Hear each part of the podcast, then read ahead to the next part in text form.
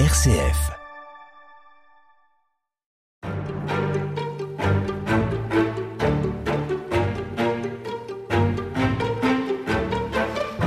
Jean Moulin représente souvent à lui seul la résistance, voire la notion de résistance, au point qu'on en a fait parfois une icône, voire un mythe. Avec vous, Bénédicte Vergès-Chaignon, nous allons essayer de brosser le portrait de l'homme Jean Moulin et de comprendre sa trajectoire. Bonjour. Bonjour. Merci d'être avec nous. Vous êtes historienne, spécialiste de la Seconde Guerre mondiale. Chez Flammarion, dans la collection Grande Biographie, vous publiez un livre intitulé Jean Moulin, l'affranchi. Vous abordez la vie de Jean Moulin d'un point de vue assez original en retenant des dates clés de sa vie pour comprendre qui était cet homme. C'est ce qu'on va essayer de faire euh, également avec vous.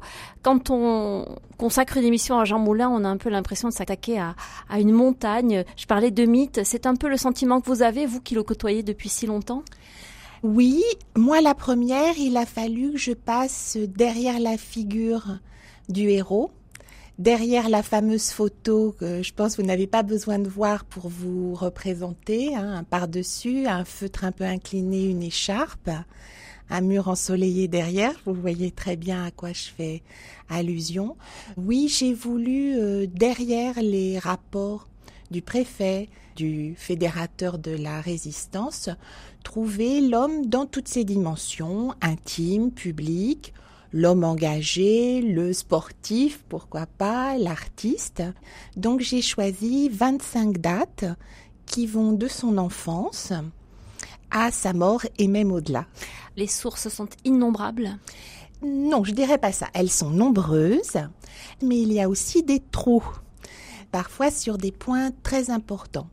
Alors elles sont nombreuses parce que il a donc été préfet, sous-préfet auparavant. Il y a donc toutes les traces de son activité administrative qui sont tout simplement dans les archives publiques. D'autre part, contrairement à ce qu'on pourrait croire, les archives de la résistance existent. Elles sont riches. Donc là aussi, on peut retrouver ces rapports, ces lettres, ces télégrammes, du moins ceux qui n'ont pas été détruits ou perdus. Et puis il y a sa correspondance Voilà. personnelle. Il y a ses archives familiales et personnelles, puisque sa sœur et après ses cousines se sont donné énormément de mal pour rassembler et conserver les documents qu'il avait euh, adressés à sa famille ou laissés à sa famille. Néanmoins, il y a des trous parce que tout adulte ne raconte pas tout à sa famille et en particulier, quand même, il y a des pans de sa vie clandestine et sa mort qui, qui sont des- mal documentés. Arrêtons-nous euh, sur euh, le milieu familial dans lequel il grandit et cet héritage qu'il va garder en lui tout au long de sa vie. Oui, il y a les faits. Il est né à Béziers en 1899.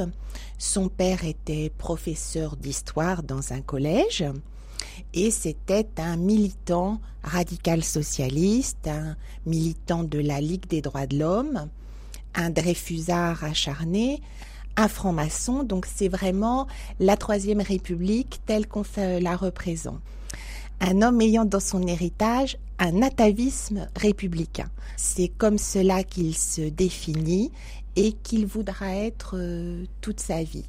Voilà, c'est une France de la fin du 19e siècle, de la petite bourgeoisie, de la province. Ce sont tous ces aspects qui composent les origines de sa personnalité et il va y rester très attaché toute sa vie. Il a un don particulier pour le dessin. Oui, depuis l'enfance, il dessine, c'est son loisir préféré. Il travaille beaucoup, il a du talent et il va même réussir à publier ses premiers dessins à l'âge de 16 ans dans des journaux nationaux. Et à ce moment-là, il envisage une carrière artistique. Qu'il abandonne. Oui, passe Pour- ton bac d'abord, hein, disent les parents. Voilà, ils pensent qu'une carrière artistique, ce n'est pas une carrière sûre. Et il y a la dimension que ça ne lui garantirait pas son indépendance financière et du coup politique. Parce qu'un homme qui n'est pas indépendant financièrement ne peut pas l'être euh, pour affirmer ses convictions. Ça veut dire qu'il a très tôt une conscience politique? Oui, en tout cas, euh, c'est vrai qu'il voit l'exemple de son père qui n'a jamais hésité à s'engager dans le débat public, à démissionner quand il n'était pas d'accord avec quelque chose.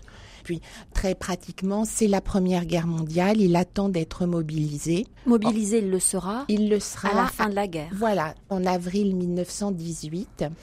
Il ira jusqu'au Vosges, mais jamais il ne montera au front, il jamais ne il pas. ne combattra. Oui, oui. Et jamais il n'a triché avec ça, c'est-à-dire entre les deux guerres, jamais il n'a ne serait-ce que laissé entendre qu'il était un ancien combattant au plein sens du terme. Il est juste un ancien mobilisé.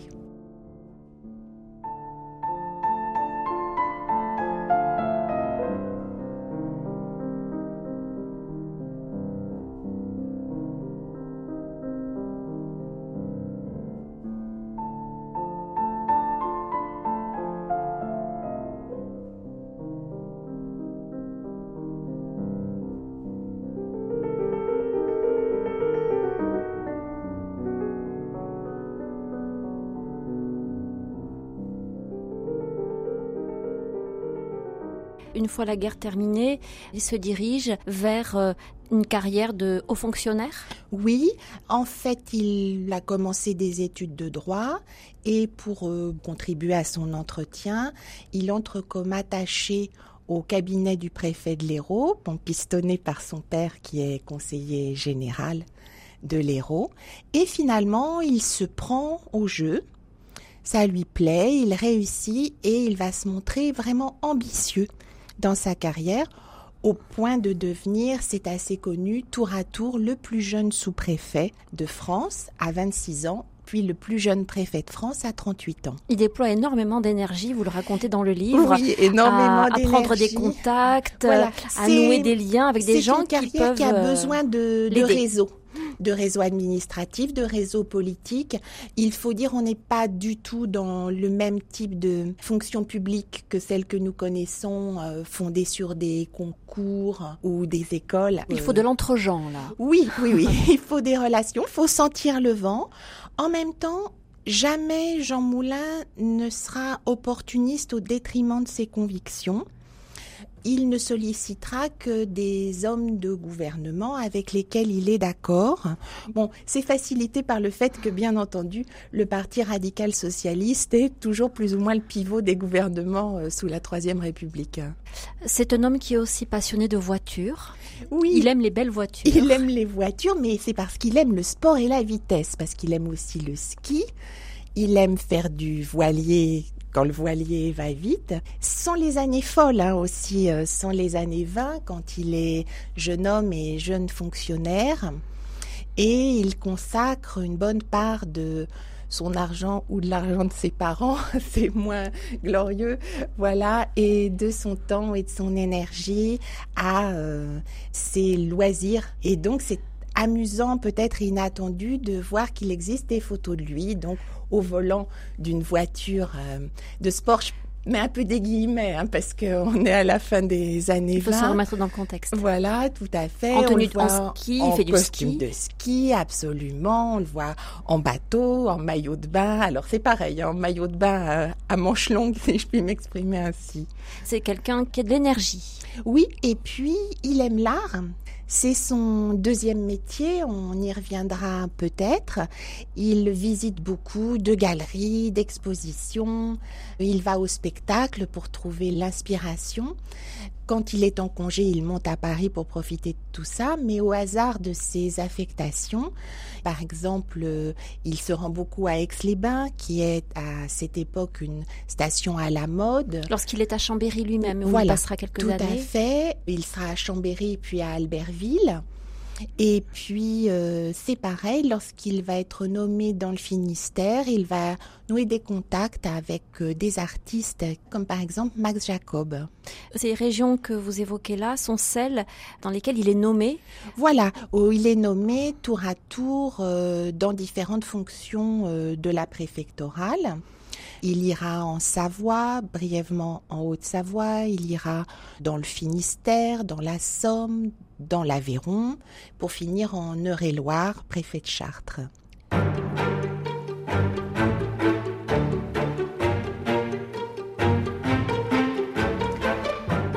Jean Moulin, Bénédicte Vergès-Chaignon est donc un homme qui se met au service de la République. On peut dire ça comme ça? Oui, alors c'est vraiment son ambition, c'est d'être au service de l'État qui est pour lui synonyme de la République. Il en partage euh, les valeurs, que ce soit les libertés politiques, euh, le progrès pour tous, euh, la méritocratie, enfin la laïcité, voilà. Il en partage absolument les, les valeurs et de ce point de vue-là, je crois qu'il se sent bien dans ses fonctions aussi. C'est quelqu'un qui travaille beaucoup? C'est un gros travailleur, quels que soient les domaines. Euh, il n'est jamais pris de cours dans ses fonctions euh, administratives. C'est aussi quelqu'un qui travaille énormément ses dessins.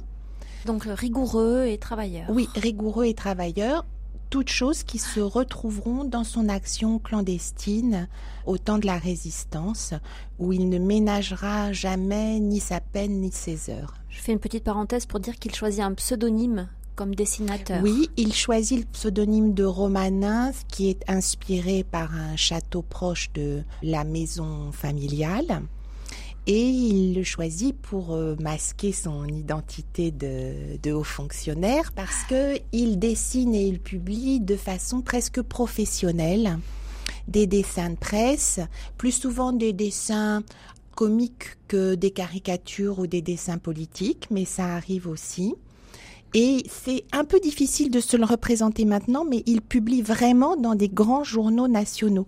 Il expose au Salon des humoristes, il a une vraie notoriété comme dessinateur de Montparnasse et puis comme dessinateur des sports d'hiver. Sa vie privée sur le plan sentimental euh, est aussi quelque chose à, évoquer. Oui, parce qu'une fois que sa carrière est lancée, en quelque sorte, se pose la question d'un éventuel mariage. Absolument, et euh, ça commence vraiment pas très bien. Ça commence par des fiançailles qui tournent court parce que le futur beau-père pense qu'il ne gagne pas assez bien sa vie, qu'il devrait quitter l'administration pour devenir commerçant, chose absolument impossible à envisager pour Jean Moulin.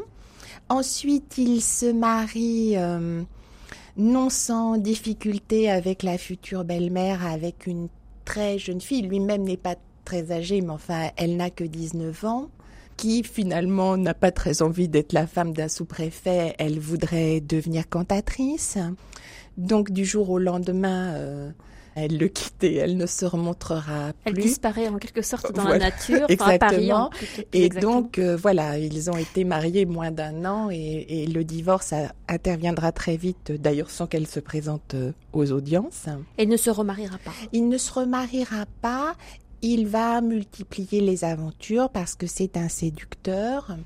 Il va un peu euh, se spécialiser dans des liaisons avec des femmes de son âge qui euh, n'ont pas envie non plus de s'engager.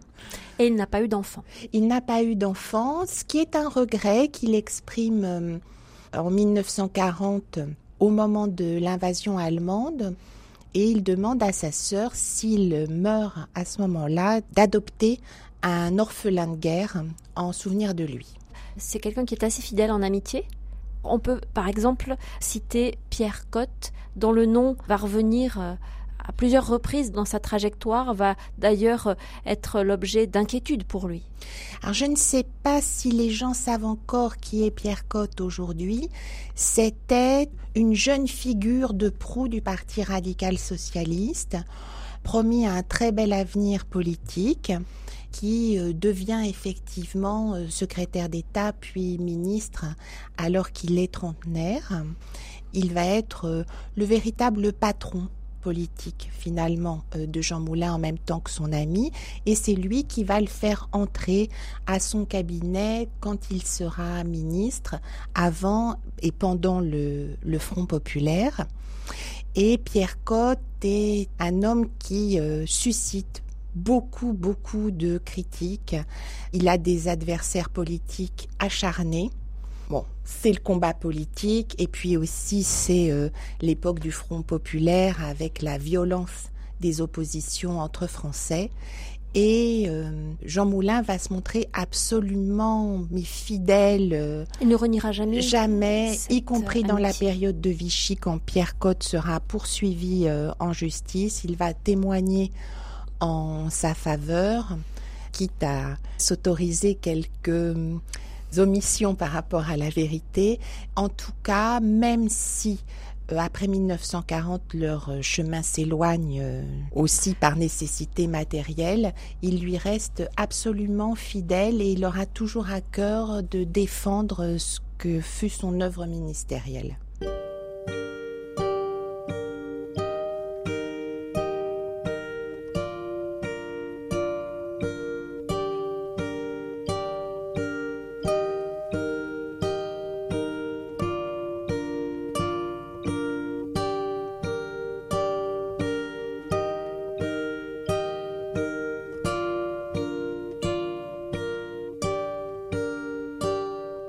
La suite de l'histoire, Véronique Elzieux.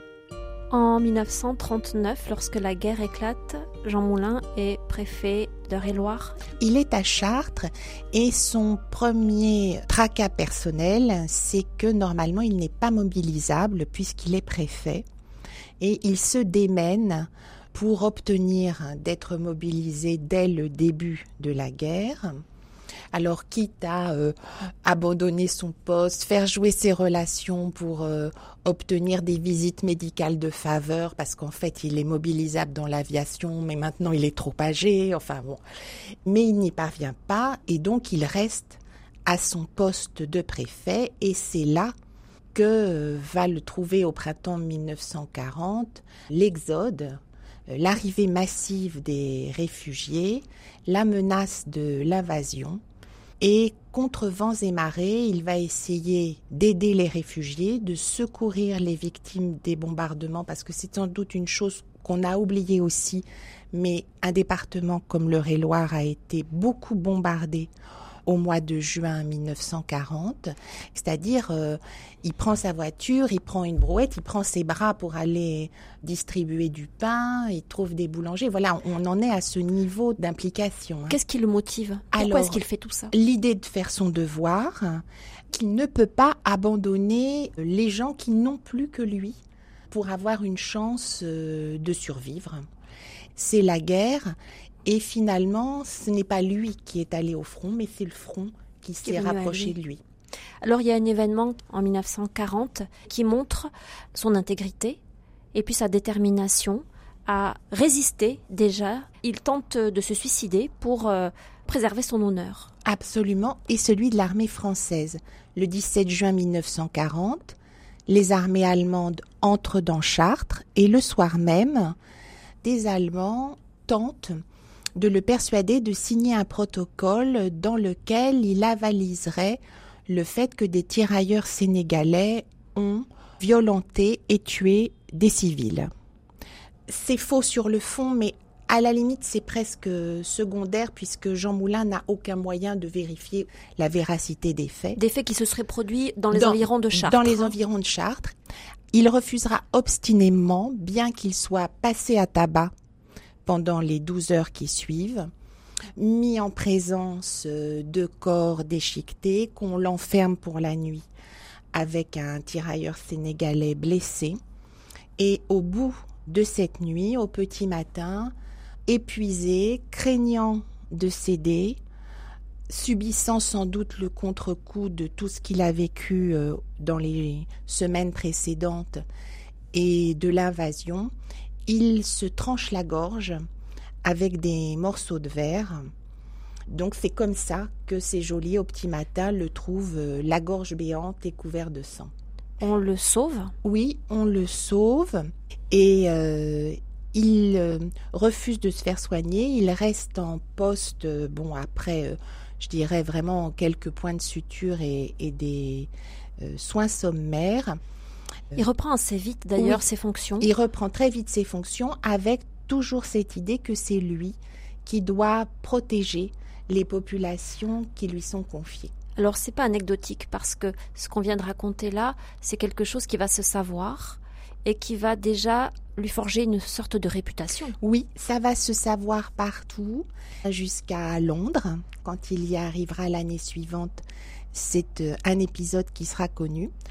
Et ça se saura à Vichy, où ça n'aura aucun impact pour empêcher qu'il ne soit révoqué parce qu'il n'est pas dans les bonnes opinions politiques. L'écharpe autour du cou, c'était pour dissimuler la cicatrice. Non, alors voilà, je suis désolée de casser le mythe, mais la photo, la fameuse photo, elle est antérieure à ces événements. Et l'écharpe, c'est juste parce qu'il faisait pas très chaud ce jour-là.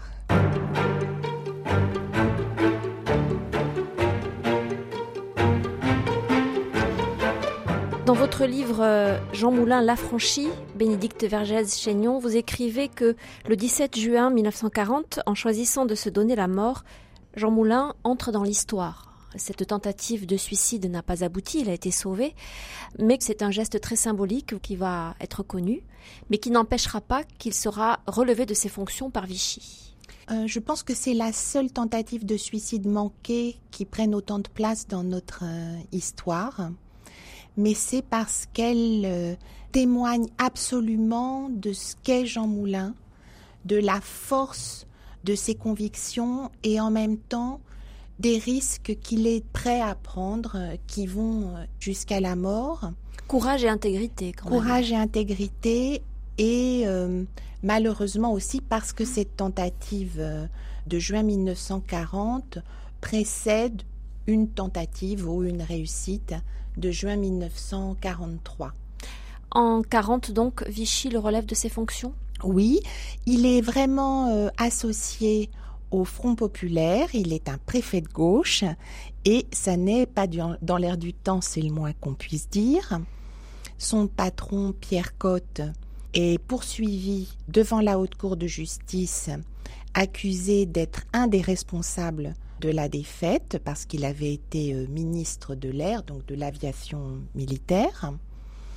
Donc il est important de se débarrasser de ces symboles de l'Ancien Régime, tels que le préfet Jean Moulin. Et d'ailleurs, lui euh, ne s'accroche pas du tout à son poste parce, que, la Révolution nationale, ah, euh, c'est pas, du tout sa tasse de thé. Hein. C'est l'État français, la Révolution nationale, c'est pour lui le contraire de ce qu'est la République avec une majuscule, telle qu'il la conçoit, telle qu'il la sert depuis sa jeunesse. N'empêche qu'il ressent une certaine amertume. Oui, vis-à-vis de cette décision. Il, il a l'impression d'être chassé comme un malpropre, alors que cette carrière administrative, elle a été toute sa vie de jeune homme et d'adulte. Il a 41 ans. Il a 41 ans, ça fait 23 ans qu'il est dans l'administration préfectorale et qu'il a la certitude de ne pas avoir failli. Et il y aura d'ailleurs des épisodes assez cocasses sous l'occupation où il continuera à essayer de faire valoir ses droits en particulier ses droits à la retraite auprès du gouvernement de Vichy, je dirais alors que tout ça n'a en un sens plus d'importance. Est-ce qu'on peut dire que c'est à partir de cette révocation qu'il entre dans la résistance? Oui, parce qu'il profite des derniers temps où il est préfet pour se fabriquer une vraie fausse carte d'identité. Dans quel but? Dans le but euh, de partir par ses propres moyens en Grande-Bretagne pour y demander de l'aide pour les groupements. Alors on ne parle pas encore de résistance, donc euh, vous allez m'excuser de cette formule un peu alambiquée, mais les groupements qui s'organisent en vue de la libération du territoire national. Voilà. Hein, euh, on est en 40 là. Voilà, on, on est à la fin de l'année 1940. Donc il se forge l'identité de Joseph Mercier professeur à New York, souhaitant repartir aux États-Unis pour y reprendre le cours de sa vie, ceci étant une couverture pour euh, pouvoir aller en Espagne, de là au Portugal et de là en Grande-Bretagne. Alors c'est compliqué, ça prend du temps. Mais il y parvient. Alors c'est compliqué, ça prend du temps, ça passe très près de la catastrophe aussi parce que en demandant de l'aide à d'anciens collègues, il est signalé à la police comme voulant quitter la France, chose qui est interdite euh, à cette époque-là si on n'a pas une bonne raison. Même si on est en zone libre. Même si on est en zone libre, finalement, ce n'est que au mois d'octobre 1941 qu'il va réussir à quitter la France après une station un peu longue à Lisbonne qui est alors, comme dit le film, c'est Lisbonne ni d'espion. Hein c'est vraiment la plaque tournante de l'espionnage en Europe. Parce que c'est le seul port, dites-vous, qui est en prise directe avec New York finalement. Hein, le Portugal est un pays neutre et c'est un pays qui est ouvert sur le monde entier. Donc on peut entrer et sortir de l'Europe par là. Donc euh, Jean Moulin ne parvient à Londres que le 24 octobre 1941. Mais quel est son objectif? Est-ce qu'il son objectif c'est déjà de rencontrer De Gaulle? Alors il veut rencontrer à la fois les Britanniques et De Gaulle pour savoir qui est décidé à offrir la meilleure aide aux résistants français. Et donc les Anglais se montrent très intéressés euh, par sa candidature et essaient de le retenir. Jean Moulin insiste pour euh, rencontrer le général de Gaulle et en fait, dès leur première rencontre et leur première longue discussion, ils se convainquent l'un l'autre qu'ils vont devoir euh, travailler ensemble et qu'ils ont quelque chose à faire. Il dira du général de Gaulle qu'il lui a fait une très forte impression. Il a été très impressionné par ce grand homme dans tous les sens du terme. Exactement, c'est ce qu'il va dire à, à sa sœur. Bon, le, général de Gaulle fait effectivement 20 cm de plus que lui, bon, au point de vue factuel. Et c'est vrai que tout de suite, il a reconnu dans le général de Gaulle quelqu'un comme lui qui est un serviteur de l'État et qui place au-dessus de tout les intérêts de la France, au-dessus de tout, mais pas au prix des libertés démocratiques.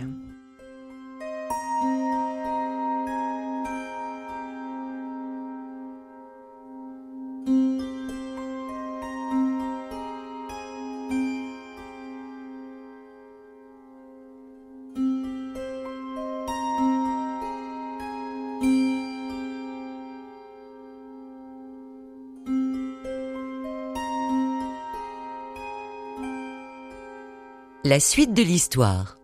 Vous avez parlé de ces mouvements qui s'organisent déjà en France en vue de la libération.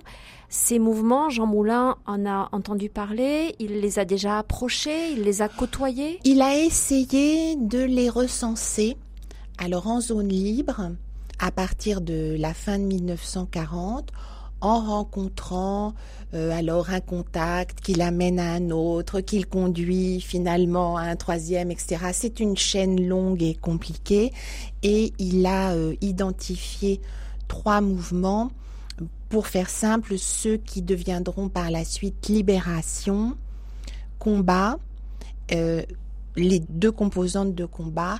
En fait, quand il reviendra parachuté en France en janvier 1942, eh bien c'est vers eux qu'il se tournera immédiatement pour euh, les aider, les fédérer si possible et faire émerger une armée secrète. C'est ça l'ordre de mission que le général de Gaulle lui a Le général de Gaulle lui remet différents ordres de mission de propagande, d'unification et euh, de constitution de groupements militaires il euh, séjourne en Angleterre beaucoup plus longtemps que prévu, beaucoup trop longtemps beaucoup à son trop longtemps puisque il est parti de façon clandestine. Il s'est en principe ménagé une couverture en France pour pouvoir revenir, mais les semaines passent, les conditions météorologiques sont contraires, les euh, comment dirais-je, bras de fer entre Churchill et De Gaulle sont fréquents et viennent euh, gêner l'organisation des, opérations. Et finalement, c'est un peu en désespoir de cause à la dernière minute qu'il est parachuté dans la nuit du 1er au 2 janvier 1942. Il est parachuté blind, c'est-à-dire il n'y a pas de comité de réception, il n'y a pas de terrain balisé, il n'y aura aucun guide à l'arrivée. Ils sont obligés de se débrouiller. Il faut vraiment se débrouiller. Il a appris à sauter en parachute en quelques jours, alors que c'est physiquement difficile. Enfin, c'est pas juste que ça fait peur. Hein. Faut être sportif euh, pour faire ça. En plus, ils vont pas être dans la bonne zone. Ils sont trois. Hein. Voilà, il faudra finir à pied. Le poste de radio est cassé dans la chute. Il est plus tard que prévu, donc ils doivent enterrer les parachutes euh, comme ils peuvent. Enfin, voilà. Ça montre, pour moi, que au début de 1942, la résistance, c'est encore rien. Pas de moyens, quelques personnes qui s'entraident comme elles peuvent tout est encore à faire. Mais une volonté et une ténacité, et quand même, encore une fois, il faut prononcer le mot de courage. Oui, oui. Alors, mais jamais il ne va lâcher euh, le morceau, effectivement. Au milieu des difficultés, je dirais à la fois dans la négociation, face à la répression, face au manque de moyens, il va néanmoins réussir à euh, créer cette unification de la résistance. Et euh, j'anticipe un peu, mais Malraux a eu une très bonne formule en disant que ce n'est pas Jean Moulin qui a créé les troupes, mais c'est lui qui a créé l'armée. Son point d'attache, c'est Saint-Andiol, c'est dans le Luberon, c'est une bergerie qu'il avait achetée en espérant pouvoir y voilà, jouer. à, euh, à proximité de Saint-Andiol, ça s'appelle la Lec, il l'avait acheté pour devenir un atelier d'artiste. Et ça sera sa première cachette et son premier point de chute, mais l'endroit où il va s'installer pour travailler, c'est Lyon. Parce que c'est la ville pivot de la résistance en zone libre. Et puis, il y a une euh, couverture importante. Voilà, il a une couverture à Nice, où il ouvre une galerie d'art sous son nom. Elle est en fait tenue euh, par une euh, jeune femme. À qui il confie ce cette voilà, galerie. à hein. qui il confie cette galerie dans laquelle sont exposés des artistes modernes. Et comme des Matisse, Utrio, Marie Laurencin, et ça lui sert de couverture. Et en même temps, quand parfois il a quelques jours, eh bien, il va rendre visite lui-même aux artistes ou euh, il essaye à distance d'organiser des expositions euh, dans sa galerie. Et euh, faute d'autre chose, il y expose une partie de ses propres toiles puisqu'il avait commencé à collectionner dans les années 1930.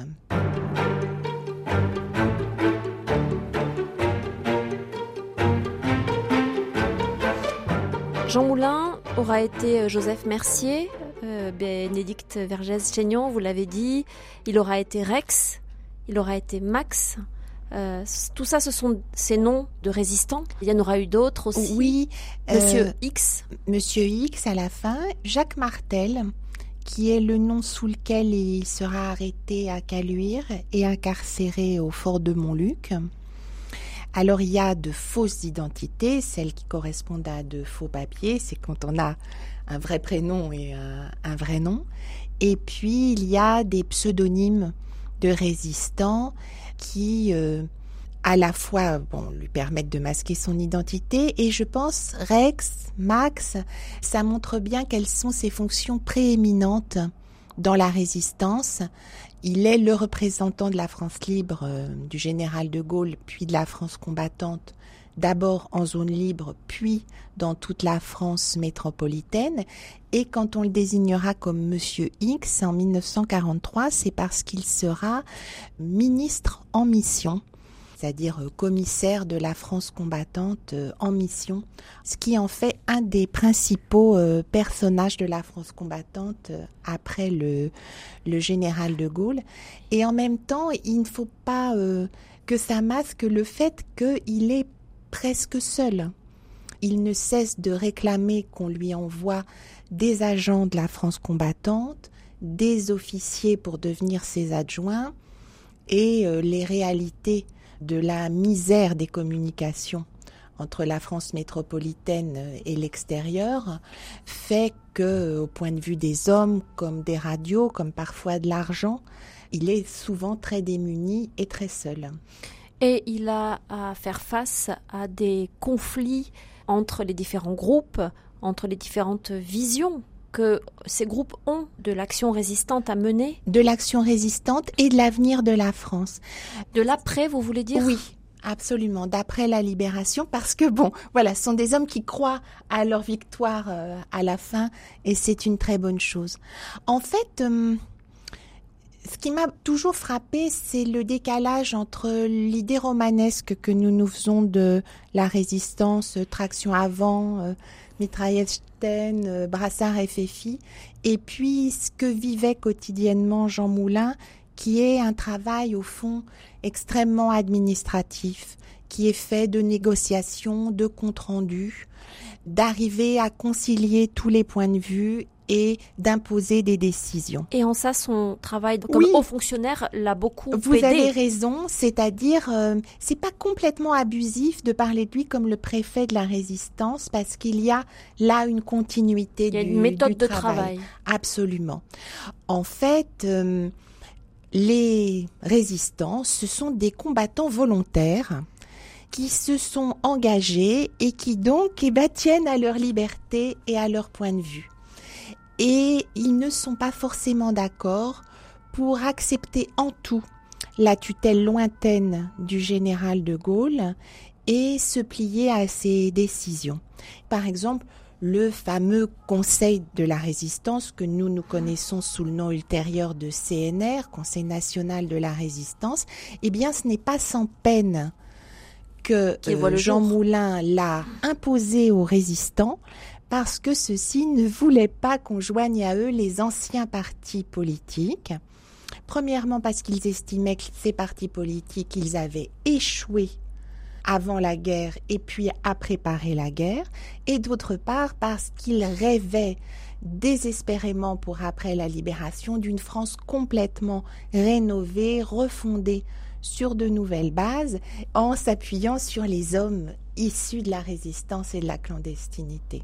L'acte de naissance de ce Conseil national de la résistance, c'est le 27 mai 1943 voilà, à Paris. Sa première réunion à Paris, puisque Jean Moulin a voulu que cet organisme, qui était un mini-parlement clandestin, n'existe pas que sur le papier, mais se réunisse réellement, physiquement et à Paris. Alors en même temps, donc il y a 16 participants en plus de lui. À cette réunion. Hein. Voilà, il faut vous représenter que ça se tient dans la salle à manger trop petite de l'appartement d'un ami dans le 6e arrondissement de Paris, dont les seules qualités en termes de sécurité, c'est qu'il y a un téléphone et une fenêtre de cuisine qui donne sur le toit d'un appentis dans une cour. Voilà, le service de garde de ça, c'est trois garçons qui sont dans la rue, qui font semblant de regarder les vitrines en s'éloignant pas trop de l'unique cabine téléphonique. Et en même temps, c'est une date réelle de notre histoire nationale, pas seulement symboliquement, mais parce que ça a préparé euh, la manière dont s'est passée la libération en France, en particulier le fait que, contrairement à ce qui a pu arriver en Pologne ou en Grèce, il n'y a pas eu de guerre civile. Donc cette date-là est vraiment à retenir. 27 mai 1943, à l'issue de cette euh, réunion, tout le monde se disperse, mais le CNR est né.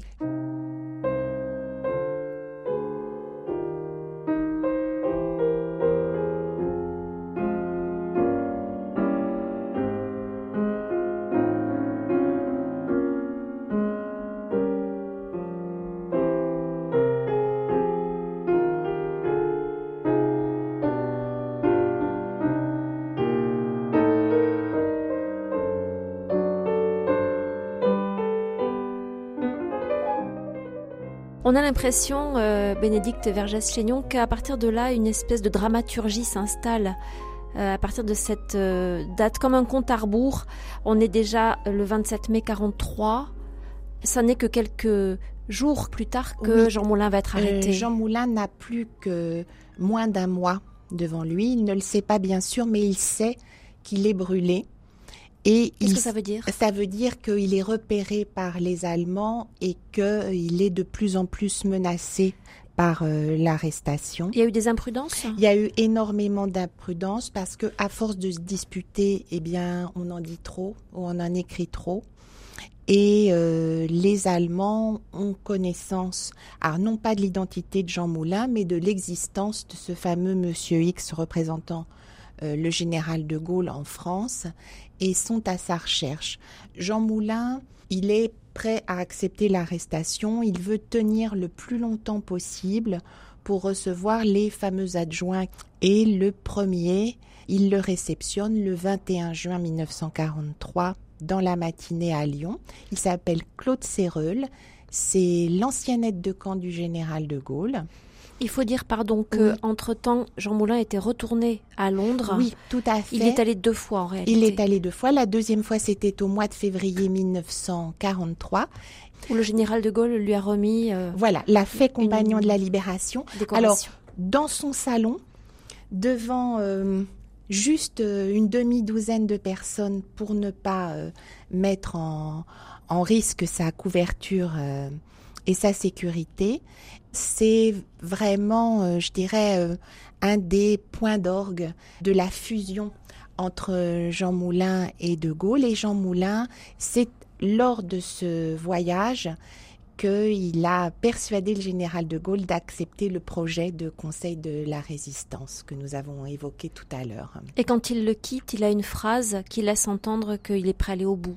Oui, absolument, euh, qu'il euh, sera euh, toujours prêt à servir le général de Gaulle et jusqu'au bout revenons à, ce début d'été 43, où là, l'étau se resserre autour de lui. L'étau se resserre. Ça a été l'anniversaire de Jean Moulin. Il vient d'avoir 44 ans. Il y a la journée du 21 juin. Ça va être la journée où vont se succéder les rendez-vous et où il y aura une difficile réunion, une de plus, pour trouver une direction provisoire à l'armée secrète qui vient d'être décapitée par euh, l'arrestation du général de Lestrin. Le général de Lestrin est arrêté à Paris et la journée du 21 dont vous parlez se déroule à Lyon.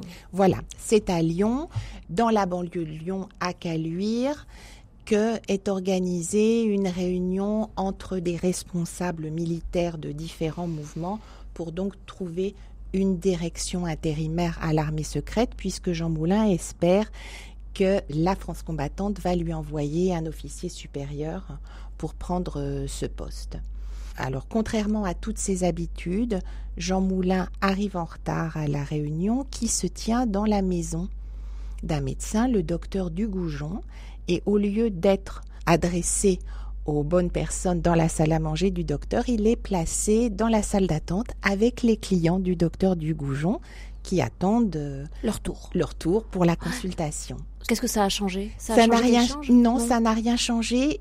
Sauf que on aurait pu espérer voilà, Jean Moulin le premier aurait pu espérer que sa couverture tienne, puisqu'il est venu là sous l'identité de Jacques Martel, décorateur à Lyon, avec un mot d'un confrère euh, l'adressant au docteur euh, Dugoujon pour euh, un mal de dos.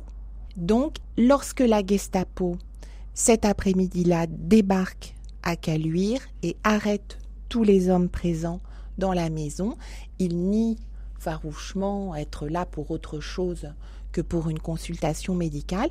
Et d'ailleurs, le premier soir, il est incarcéré par les Allemands. On le voit dans le registre sous l'identité de Jacques Martel. Sachant que au premier étage étaient réunis ceux qui étaient arrivés à l'heure. Voilà, qui étaient arrivés à l'heure et qui ont été identifiés immédiatement par la Gestapo comme des résistants. C'est l'un d'entre eux qui, à bout de force, après des tortures et des simulacres euh, d'exécution, va dans les jours suivants révéler qui, est Jean Moulin, c'est-à-dire le représentant du général de Gaulle euh, en France. Puisqu'il y a cette phrase que vous citez dans le livre, entre guillemets, hein, ils savent que Max est parmi eux. Voilà, Max est parmi eux, c'est ce que euh, les gestapistes s'échangent comme information et ils vont dans les premiers jours, essayer de l'identifier. Et à partir du moment où, bien sûr, Max est identifié avec Jacques Martel, Jean Moulin, c'est là que le calvaire de Jean Moulin commence.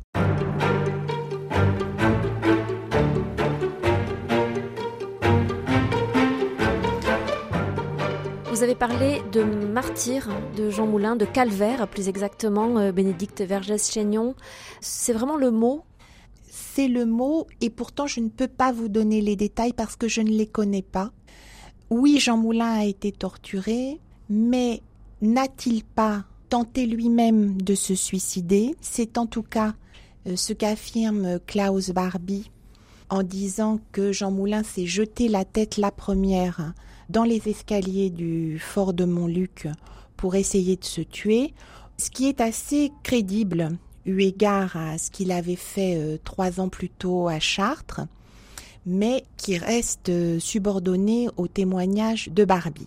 Ce qu'on sait par contre, c'est que au début du mois de juillet, les personnes, y compris d'anciens résistants qui le voient, le voient dans un état physique absolument affolant, il est pratiquement comateux, très largement défiguré il est évident qu'il a été brutalisé. Mais, et c'est un des point euh, vraiment mystérieux, c'est qu'au fond, on ne sait ni où, ni quand, ni comment Jean Moulin est mort, ni en un sens pourquoi.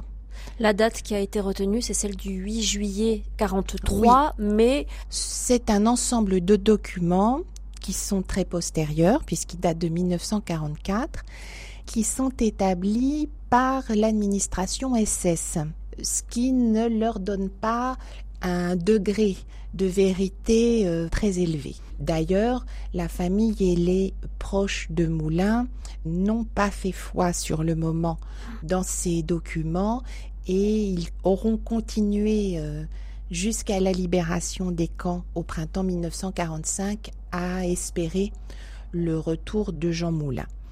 Bon, bien sûr, non seulement il ne rentre pas, mais on finit par estimer que les cendres d'un inconnu revenu d'Allemagne en France en juillet 43 seraient les siennes, l'urne contenant ses cendres ayant à ce moment-là été placée au crématorium du Père Lachaise. Donc pendant tout ce temps, on a écrit sur la stèle présumée Jean Moulin, c'était une hypothèse. En un sens, peu importe que les cendres qui sont au Panthéon soient ou non les siennes, c'est un peu comme le soldat inconnu, vous voyez, je dirais, euh, c'est le symbole, c'est le nom qui compte. Alors on va y revenir, mais comment l'annonce de son arrestation est euh, accueillie par le mouvement euh, le CNR Avec chagrin, mais avec fatalisme. Tous ces gens vivent depuis des années dans l'imminence de leur propre arrestation, de leur propre mort, de celle des gens qui les entourent, avec lesquels ils travaillent. Donc, euh, bien, c'est que ça devait arriver. La résistance, même à cette époque-là, elle est encore si dépourvue de tout qu'il sera impossible d'envisager une évasion. D'essayer de le sauver. Euh, d'essayer de le mm. sauver, tout à fait. Finalement, eh bien, euh, il disparaît, mais comme tant d'autres de ses camarades. Et c'est aussi pour ça qu'il est un symbole de la résistance, c'est qu'il a partagé le sort de bien d'autres résistants. Ici, chacun sait ce qu'il veut, ce qu'il fait quand il passe. Ami, si tu tombes, un ami sort de l'ombre à ta place.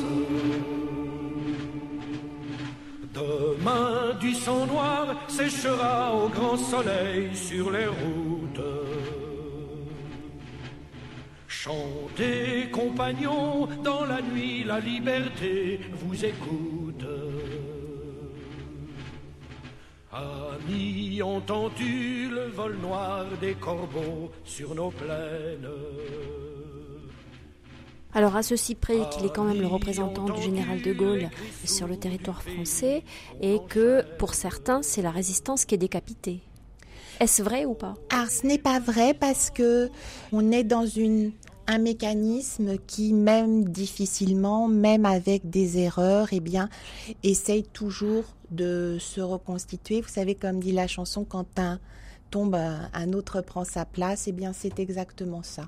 Donc un de ses amis, Georges Bidault, va prendre la tête du CNR et puis Claude Serreul va assurer l'intérim en tant que chef de la délégation de la France combattante euh, en France. Il sera suppléé par un autre officier de la France libre qui s'appelle Jacques Bingen et qui lui aussi va mourir en essayant d'échapper à une arrestation.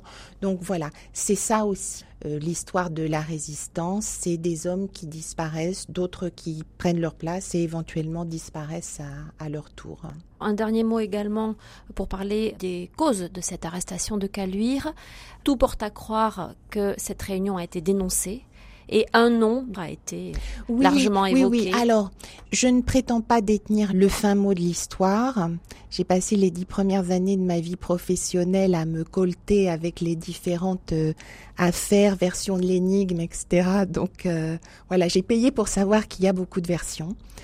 Moi, ce que je pense, c'est que René Hardy, arrêté presque accidentellement un peu avant, a donné la réunion de Caluire pour donner quelque chose et en espérant être plus malin que la Gestapo, en acceptant des dommages collatéraux s'il ne frappait pas euh, les compagnons avec lesquels euh, il se sentait lié par euh, une loyauté supérieure, mais éventuellement des résistants avec lesquels les rivalités étaient violentes.